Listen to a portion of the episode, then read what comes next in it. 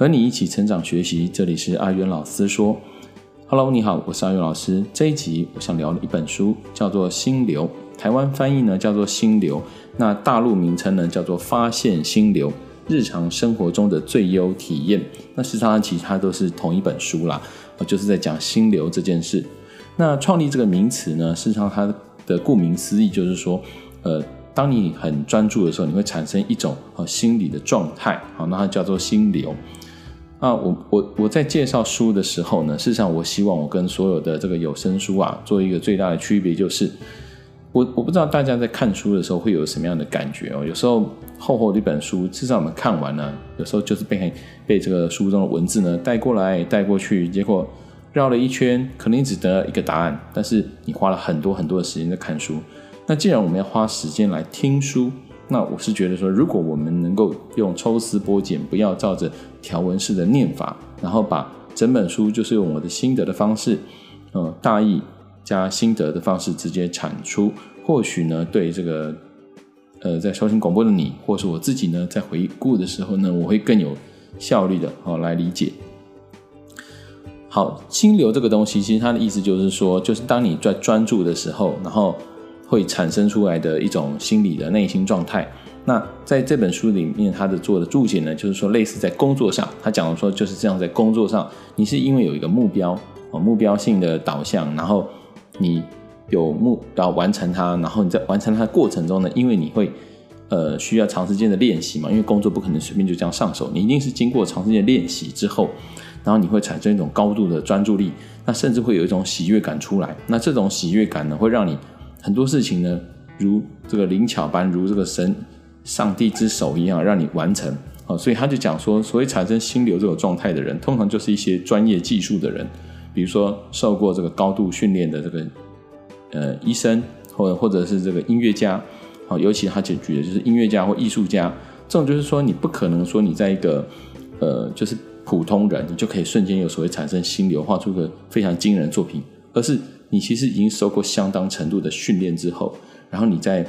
呃，就是有个目标，你希望完成一件大作品，比如说米开朗基罗为了完完成那个大教堂的壁画或者什么，他就会激发他的心流出来，他会产生高度持续的专注力，然后把它完成。所以其实这本书，呃，统统括来说，它就是说让自己在一个就是。呃，有结构性的事情，它是工作上面去产生，然后他就去开始举说，事实上很多状况下都会有心流的出现，但是那都是一个有点像是呃主动性想要去完成它的时候就会有，所以有些人呢在工作上他可能就是没有，就是用随便的方式，他把休闲时光变成他心流，比如说有些人他就是散尽家财，他就要去买一艘游艇，然后呢没有钱就去打打工，反正他把他所有的这个专注力呢放在他的休闲娱乐上。或是有些人可能他，呃，那个他出去旅行或冲浪啦，反正就是某一种兴趣让他宁可就是牺牲掉一切，然后去专注完成，享受这个当下的心流哦。因此，这本书就在探讨说如何激发心流这件事情，还有，嗯、心流对我们的人有什么好处哦？他一开始这个文章其实就在讲到说，呃，他认识一位这个算是技术工人，那技术工人每天他要修这上上千百件的东西。可是他他却觉得看到他，觉得他散发出来快乐比那个什么，他见过诺贝尔奖了，见过那些很了不起的台面上人物更加快乐。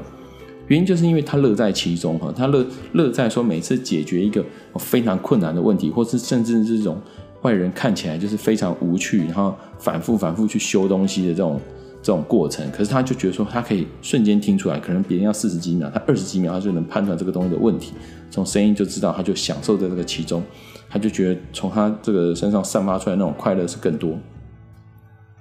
当然，这个心流，它就是说，好，他已经定义这个心流的来源，就是说人会在这过程中找到幸福感。可是呢，在文章中他也提到说，就是有时候我们太过专注于工作，或者是说希望自己休闲快乐，你也可以把所谓的休闲时光变成像是工作一样有严谨、有目标的时候，你也可以产生心流状态。那人一旦产生心流状态的时候，不但产量很高，而且你会享受。很快乐的幸福在里面，那是一个非常就是人等于生而为人一个非常好的状态。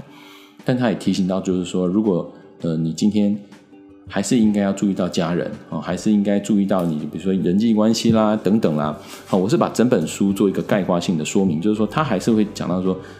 呃，最后比如说一些成功人士，他还是觉得，哎，拥有一个家庭还是一个很快乐的事情。因此，他就是也有在提醒到，就是说，除了你在追求心流这种快乐之外，也要同时注意到说各方面的平衡啦。哦，那呃，书中讲到说，哎，如果你今天善用以前的人，其实不像现在我们的分工化已经非常严谨。可是呢，以前呢，像善用这个休闲时光，然后去充充实自己的心流的时候呢，其实也会产生很有趣的一种意外的发现哦。比如说，奥地利遗传学家这个孟德尔，他著名的这个基因实验，事实上原本是他的嗜好哦，他并不是在做这个的。然后呢，美国物理学家富兰克林啊，他研磨镜片啊，实验避雷针，也是他个人的兴趣，就从他个人兴趣哦，发展出他心流，所以最后成就成就一番事业。然后呢，美国诗人艾米丽啊。狄金森啊，创作出这无与伦比的诗词呢，也是他本身啊生活中想要追寻的一种感觉而已啊，他去业余的兴趣。所以呢，这是以前的人，他们可能就是呃，另外在在生活中这个私底下休闲，但他们还是一样很严谨、有目标的去执行啊。重点就在这，你要很严谨、有目标的去设定啊，不要认为这是辛苦，反而这才会有心流的诞生，让你更有幸福感的存在啊。好，那。他有讲到说，就是心流的产生呢，其实不见得是说，呃，一定一定是来自于工作。有时候就是你对你自己兴趣的东西，你认真去去发现啊，其实你还是可以有这个有意外的收获。他就讲到说，有一位八十几岁，当时啦，哈，这个作者写的时候，他有一位这个打过一次世界大战的老兵。那这个老兵呢，曾经呢就分享说，他以前在这个在战场上的时候啊，那马那时候马要负责拉大炮。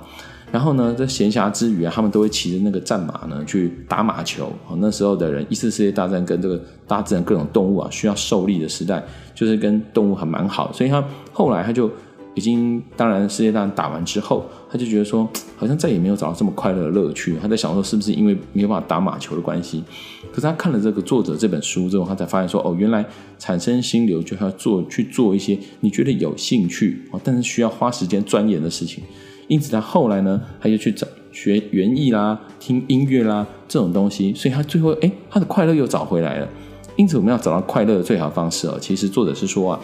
就是兴趣其实有两种，一种是被动式，一种是主动式。所以，主动就是你主动想要去玩一个游戏哦，你主动想要去做一件事情，记忆这种东西需要花点时间去累积的。通常这跟我们以前认知比较不一样，说我们修行就是完全放空嘛。事实上，这种感觉其实你会非反而没有幸福感，会有一种倦怠感或是罪恶感之类的。反而他就讲说，你当你去真的去追寻的时候，你真的把自己的人生设定追寻的时候，事实上你才会真的快乐。